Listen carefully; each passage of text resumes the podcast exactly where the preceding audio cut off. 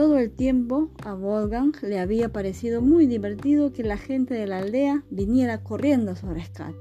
Se había reído mientras el rollizo músico de la tuba se bamboleaba. Había soltado una risita cuando la joven de la taberna tropezó con su delantal. Había aullado de risa mientras el sombrero del granjero salía volando de su cabeza. Lamentablemente a la gente de la aldea la broma no le pareció tan graciosa como al niño. ¿Quieres decir que no hay ningún lobo? preguntó el músico. Pero si Wolfgang nos mintió, dijo la tabernera. El pillo está en problemas, gritó la maestra. ¿Te das cuenta de lo que has hecho? lo regañó el granjero. Nos has mentido a todos, Wolfgang. Y además de eso, si alguna vez un lobo ataca a tus ovejas, no esperes que vengamos corriendo a rescatarte. Wolfgang bajó la cabeza avergonzado.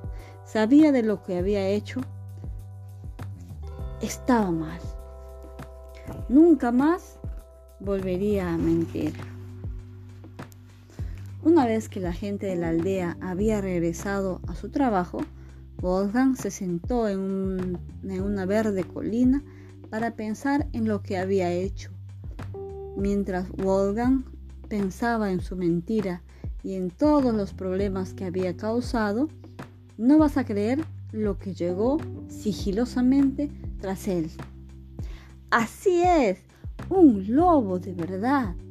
La enorme, peluda y hambrienta bestia persiguió a los corderos, relamiéndose los labios. El malvado animal dispersó a las ovejas, abriendo y cerrando su enorme hocico. El gran lobo rugiente irrumpió en la colina, mirando al pobre y asustado Wolfgang con sus ojos amarillos y brillantes. Wolfgang no tuvo tiempo para pensar, no sabía qué hacer, así que corrió y gritó y gritó pidiendo ayuda. ¡Auxilio! ¡Auxilio! gritaba el niño. ¡Un lobo! ¡Un lobo! Por favor, alguien venga a salvarme de ese horrible lobo. Wolfgang bajó corriendo por la colina y llegó a la aldea. Corrió por las calles de Schaffenburg pidiendo ayuda, gritando que un lobo atacaría sus ovejas. Pero precisamente, como se lo había advertido el granjero, nadie vino a rescatarlo. Ese niño tonto está mintiendo otra vez, dijo la maestra. Wolfgang está tratando de engañarnos, dijo la tabernera.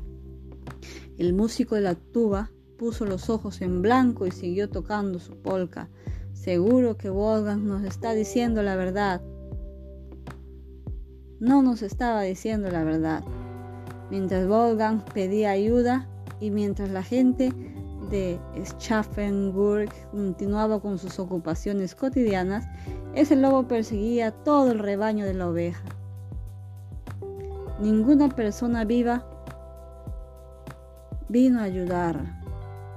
Nadie le creyó al pobre Wolfgang.